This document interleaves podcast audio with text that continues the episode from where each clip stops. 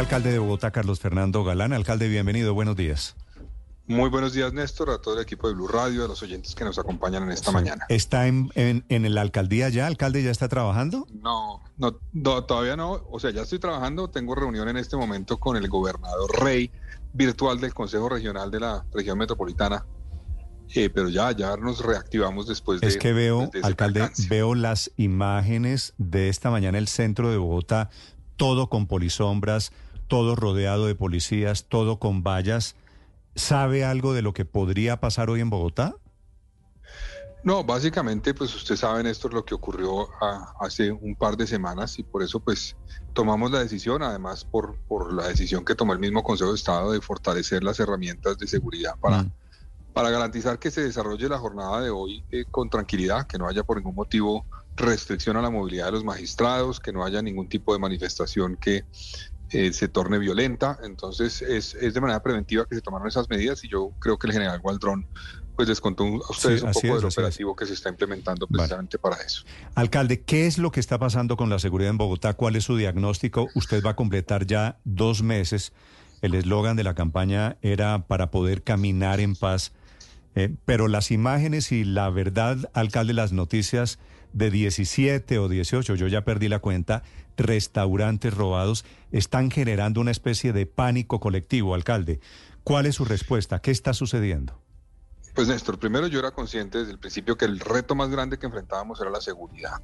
Desde el principio lo sabíamos eh, y desde el principio empezamos a trabajar en ese sentido. Yo me senté con el general Gualdrón, con el comandante de la policía y se trabajó en una nueva estrategia operativa de la policía para replantear muchas cosas. Un primer punto que creo que está ocurriendo y que es en lo que estamos trabajando para resolverlo es que había, había una desarticulación completa entre los diferentes actores que tienen una responsabilidad en el tema de la seguridad. O sea, yo veía por un lado a la fiscalía, por otro lado a la policía, por otro lado al ejército, por otro lado la alcaldía, la ciudadanía, el sector privado, y así no podemos ser efectivos.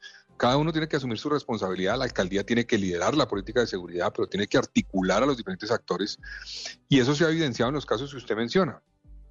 Uno va y mira los casos y le dicen a uno, no, mire, aquí tenemos un botón de pánico que conecta con una empresa de vigilancia privada. Y uno dice, ¿con la policía? No, con la policía no. No, tenemos es que conectarnos con la policía.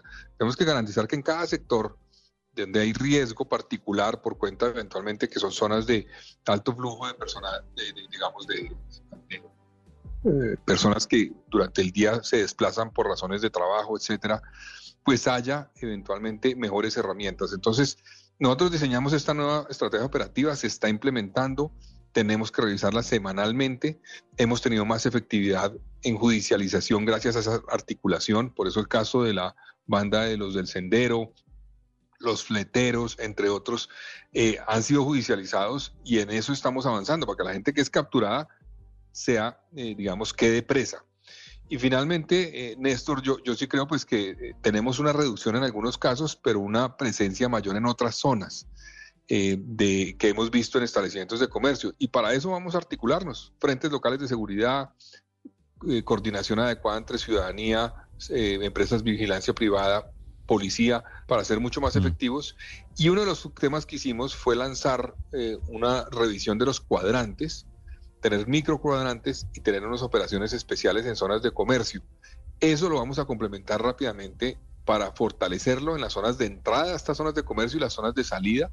Y en eso nos va a apoyar también la presencia ya no solamente de un helicóptero de la policía, sino a partir de hoy de dos helicópteros de la policía que vamos a tener operando ah, en horas pico en zonas críticas. Entonces, esto, esto es gracias al general Salamanca y al general Gualdrón que nos están apoyando, obviamente, pero es, es una articulación entre todos. No es un tema de percepción, es un tema de realidad. Tenemos un problema grave en seguridad, lo estamos enfrentando, eso toma tiempo, pero eh, vamos a tener que trabajar para que nos articulemos mucho mejor entre todos y poder ser mm. así más efectivos. Alcalde, ¿usted tiene alguna hipótesis de por qué se desató este tema de, de la moda? Bueno, no es la primera vez, pero no en esta magnitud, no de este tamaño, de robar restaurantes. ¿Está pasando solo en Bogotá y ha pasado especialmente en este año? Es decir, llevamos mes y medio y tengo la lista aquí, mis cuentas me dan 17 restaurantes unos en el centro, otros en Tebusaquillo, muchos en el norte de Bogotá, alcalde. ¿Por qué les dio por atacar de un momento a otros restaurantes? como, usted dice, Néstor, no es, tan, no es tan nuevo. El año pasado, por ejemplo, alguno de esos restaurantes también fue víctima de, casos similares el año pasado y el año anterior. Ahora, tal vez están percibiendo, percibieron eh, precisamente esa desarticulación que le menciono como una vulnerabilidad. Entonces, eh, eso nos, nos, nos, ha generado este problema, pero ya estamos trabajando para resolverlo y para que el delincuente sepa que si llega a entrar a un establecimiento de comercio, pues va a haber una reacción inmediata no solamente en el sitio, sino en la zona, que va a impedir que pueda escaparse. Mm. El objetivo no puede ser reaccionar rápidamente, simplemente tiene que ser es evitar que eso ocurra, obviamente. Pero un primer paso para evitar que eso ocurra es que los delincuentes sepan que si se meten a un sitio de estos, no van a poder escaparse fácilmente. Entonces, en eso estamos trabajando. Yo soy consciente que la ciudadanía está exigiendo mucho. Estamos haciendo un esfuerzo. Yo pues hoy regreso obviamente a, a las labores después de este percance, pero vamos a trabajar con la policía, vamos a seguir mm. fortaleciendo estas herramientas que hay en zonas específicas y vamos a trabajar para promover la denuncia. Hay un tema que hemos enfrentado con dificultades y es el tema de la denuncia. La, gente está denunciando, por ejemplo, en redes sociales y eso es válido y tienen todo el derecho a hacerlo, pero queremos que lo denuncie también directamente a la policía directamente a la policía para que podamos actuar rápidamente, mm. que no sea una reacción, digamos, mediática lo que nos lleva a actuar frente a un caso que ocurre en un sitio, sino que es una reacción porque la autoridad es alertada en cuestión de segundos y eso nos permite reaccionar. Pero, alcalde, mire, ¿para qué están sirviendo a propósito todos estos casos, los que vemos, restaurantes aquí y allá, el de ayer en el Parque de la 93? Todo queda registrado en cámaras de seguridad, alcalde. El tema ya no es de cámaras de seguridad. Hay cámaras de seguridad en el parqueadero, afuera en el parque, eh, adentro en el lobby del edificio. Todo está grabado y documentado. Esas cámaras que habíamos pensado en algún momento iban a ayudar a reducir los niveles de inseguridad en Bogotá, ¿no están cumpliendo o cuál es la desconexión con el tema cámaras de seguridad, alcalde? Las cámaras sirven para varias cosas. Uno, para la judicialización de los delitos. Y eso es muy importante y ahí están las cámaras y eso va a servir para eso, esas imágenes. Ahora, la meta a la que tenemos que llegar, pero eso no es de la noche a la mañana y estamos trabajando en eso, es que las cámaras que están en espacios públicos particularmente, esas nos sirvan para poder tener reacción inmediata. Es decir, no simplemente para que quede grabado el hecho y después sepamos cómo fue que ocurrió el hecho y ya, y por dónde se volaron, sino que una cámara alerte sobre una situación y permita una reacción inmediata con conexión con el cuadrante, o con las patrullas cercanas. eso no se logra la noche a la mañana, pero ese es el objetivo. Las cámaras sirven, están sirviendo, van a servir, pero tenemos que seguir trabajando y eso será parte de mi plan de desarrollo y es utilizar inteligencia artificial para que las cámaras se conecten todas con el C4 de la policía. Y tengan las herramientas que permitan que cuando ocurre un hecho delictivo, la cámara automáticamente, por el software que va a tener, va a permitir alertar Pero, alcalde, perdóneme. a la patrulla Es que aquí no hay un tema más de fondo, señor alcalde, se lo pongo a modo de pregunta. Es decir, estos ladrones se metieron ayer en el parque de la 93. No se me ocurre, alcalde, la verdad, un sitio más vigilado, más concurrido en Bogotá que el parque de la 93 a las siete y media de la mañana. La prueba es que eso estaba lleno de escoltas. Son los escoltas ayer los que reaccionan. Digo, lo que está pasando es un gran desafío de los delincuentes que se están sintiendo los reyesuelos de la ciudad, los, los sicarios de la ciudad. A ver, Néstor, yo, yo, ayer lo que ocurrió pues fue un acto de sicariato, digamos un asesinato, no, no era un hurto. Eh, y al parecer, pues, según la información obviamente que hemos conocido, utilizaron una, un arma con silenciador para no alertar eventualmente porque son conscientes que en esa zona seguramente pues es más riesgoso y más difícil poderse escapar cuando ocurre un hecho de estos, ¿no? Pero eh, cada caso, digamos, tiene su particularidad. Entonces, aquí ocurrió eso y se ve que estaba, digamos, por lo que uno ve en los videos, pues muy planeado. Eh, tenían casi que cronometrado el tiempo en que podían entrar y salir durante la, apertura y, la, la cerrada de la puerta del garaje del sitio.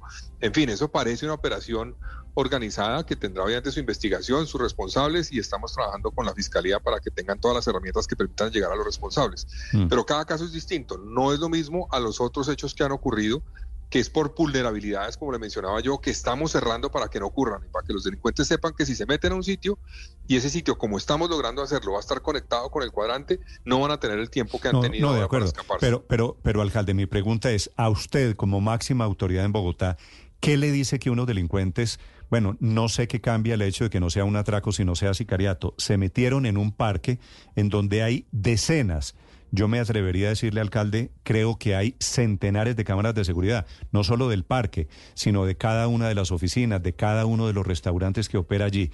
Es decir, es una de las zonas más vigiladas de la ciudad. Y aún así se meten a plena luz del día los sicarios.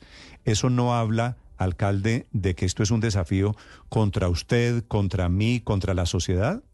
Sin duda, no, sin duda. O sea, las organizaciones criminales en, en nuestro país, y eso está tiene una expresión en Bogotá, están actuando eh, sintiendo que aquí la autoridad no va a poder reaccionar. Y eso tenemos que contrarrestarlo y estamos trabajando para demostrar que sí vamos a reaccionar, que sí vamos a actuar, que los vamos a capturar. Ayer, por ejemplo, eh, pues quedó capturado uno de los sicarios. Y eso es un paso y tenemos que trabajar. Hubo otro, otro que fue capturado en un hurto que ocurrió en la 122, también fue capturado. Los del Sendero, por ejemplo, que, robaron al actor Juan Pablo Rada, quedaron capturados, ocho que estaban operando en los, en los ceros orientales. Los fleteros, esos dos que se llamaban de, eh, ahorita no recuerdo, los pillos y los del, tal vez del, de los Oxford, que operaban en, Kennedy, en Engativa, fueron capturados. Entonces, estamos trabajando. No es suficiente, estoy seguro, no es suficiente, pero tenemos que demostrarle a estas bandas delincuenciales que vamos a judicializarlos y se van a quedar presos. La articulación con la fiscalía que estamos haciendo es, muy importante para eso, porque no sirve de nada no haber, si no hay articulación, los operativos que llevan a que la persona sea liberada en cuestión de, de horas o de días. Tenemos que lanzar que los capturamos y que se queden presos. Y en eso estamos trabajando. Pero, alcalde, hay una preocupación frente al uso de las cámaras de seguridad, en particular de las privadas, porque se presentan a veces dificultades en el proceso de entrega de, de, esas, de esos eh, videos a las autoridades y no pareciera ser tan efectivo. Además, como son privadas, pues no necesariamente están obligadas las personas a colaborar con las autoridades a entregarlas. A veces se retrasan, a veces hay muchas dificultades y algunas personas están pidiendo que se refuerce el número de cámaras de seguridad de la alcaldía, del distrito, en las calles de la ciudad. ¿Eso está en camino? Sí, sin duda. Eh, ya, ya este semestre van a entrar cerca de 300 cámaras, además con reconocimiento de placas, por una parte este semestre, pero además en el plan de desarrollo vamos a incluir un esfuerzo adicional para fortalecer todo el aparato de cámaras, pero no solamente de, repito, de cámaras, sino de las herramientas de inteligencia artificial que nos permitan que esas cámaras sirvan para una reacción inmediata, no simplemente para grabar los hechos. Y le complemento algo, Ricardo. Eh, yo, digamos, lo que percibo es que hay, hay zonas de la ciudad donde más fácilmente entregan las cámaras a la policía, rápidamente, no pone ningún problema. Tenemos que trabajar para que todo el mundo nos ayude, todo el mundo nos ayude para que no haya problema, no haya trabas, yo, yo no tengo con problema con que salga un video de esos hechos en los medios de comunicación, obviamente eso, pues eso sucede, pero a mí me llama la atención cuando a veces no le entregan rápido a la policía, pero sale rapidísimo en, en un medio de comunicación. digo, pero venga, ayudémosle a la autoridad también para que pueda actuar. Ayudémosle a la autoridad para que pueda actuar, no le pongamos trabas para que la autoridad acceda a la información, vea lo que ocurrió y pueda reaccionar rápidamente y tomar las medidas. Ahí se puede ver cómo es la placa de la moto, o cómo están vestidos, o cómo es la moto, o hacia qué lado cogió. Si se demoran en darle el video a la policía, pues vamos a tener dificultades para la judicialización. Sí, alcalde, usted se hizo elegir, hizo campaña con el eslogan Bogotá camina segura. Producto de estos episodios, de estos casos de inseguridad, muchos se preguntan cuándo vamos a poder, digo, los bogotanos y los que no somos de Bogotá, caminar tranquilos, caminar seguros en Bogotá, alcalde. Esto es un proceso, esto no se logra de la noche a la mañana y siempre lo dije, enfrentamos unos retos difíciles en la política de seguridad en Bogotá y no digo una cuestión del gobierno anterior, sino en general no ha sido efectiva. Bogotá ha fracasado sistemáticamente en sus políticas de seguridad. Ha sido efectiva en reducir el homicidio. Bogotá venía de una tasa de homicidio dramática a nivel, digamos, superior a la mayoría de ciudades del país, inclusive del mundo. En eso ha sido efectiva, pero el resto no hemos sido suficientemente efectivos. Ahora, tenemos grandes retos, tenemos pie de fuerza limitado, por eso yo estoy trabajando una propuesta que vamos a sacar en el plan de desarrollo es poder financiar pie de fuerza propio de Bogotá, es decir, con recursos propios, mm. con una policía nacional fortalecida gracias a recursos propios que permiten tener más efectivos de policía en territorio. Eso no se ha hecho, es una figura distinta a lo que se ha propuesto hasta ahora y nos permitiría tener más policías. Eh, y queremos obviamente eh, garantizar que la política de seguridad particularmente articula a todos los actores. Es que ese es un problema grave que yo he encontrado y es cada uno está por su lado. El sector privado está por su lado, los comercios por su lado, la ciudadanía por su lado, la policía por su lado, Así los encontramos. Y eso lo estamos resolviendo y estamos trabajando. Por primera vez hay una articulación realmente eficaz entre policía, fiscalía, alcaldía, ejército. La estamos viendo y nos está llevando a judicialización de algunos casos. Eso tiene que integrarse con la ciudadanía y con el sector privado y con los comercios, que mm. todos nos integremos y nos apoyemos. Tenemos que reactivar los frentes locales de seguridad, que tengan herramientas con apoyo a la Alcaldía Mayor de Bogotá para poder reaccionar y informar inmediatamente de cualquier hecho a la, a la policía. Sí. cito un caso. En el caso de Masa, por ejemplo, del restaurante Masa, había patrullas a menos de cuatro cuadras del sitio en el momento que ocurrió el sitio. Pero como la alerta se hizo primero a una empresa de vigilancia privada a través de un botón de pánico y no directamente a la policía, eso, ese minuto y medio, dos minutos que tardó la, alerta en llegarle a la policía fue suficiente para que pudieran hacer el, hurto y no llegar a la policía. Eso no puede ocurrir. Tenemos que conectarnos es directamente con la policía. Sí. Alcalde, le hago una pregunta final. Eh, Aprovechando esta sensación, yo creo que estamos en Bogotá, la verdad, les soy sincero, todos un poquito paranoicos. Y hay cierto nivel de pánico colectivo, de desconfianza colectiva, alcalde. Hay unos políticos en el Consejo y gente en la calle que está pidiendo más mano dura, que está pidiendo cárceles, que está pidiendo militarización, la militarización de Bogotá.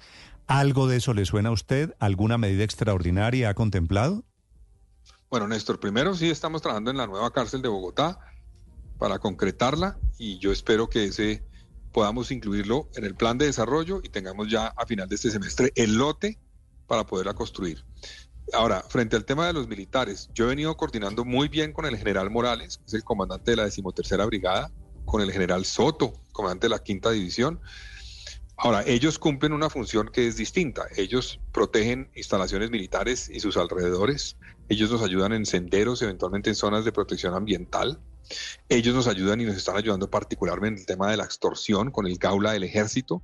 Y esos esfuerzos están, los vamos a mantener, los vamos a fortalecer y eso se va a hacer. Y ellos están con presencia en varias zonas de la ciudad, pero desde ese punto de vista. Ahora, ellos no pueden ni van a entrar a reemplazar la labor de la policía porque constitucionalmente no lo pueden hacer, ni lo deben hacer.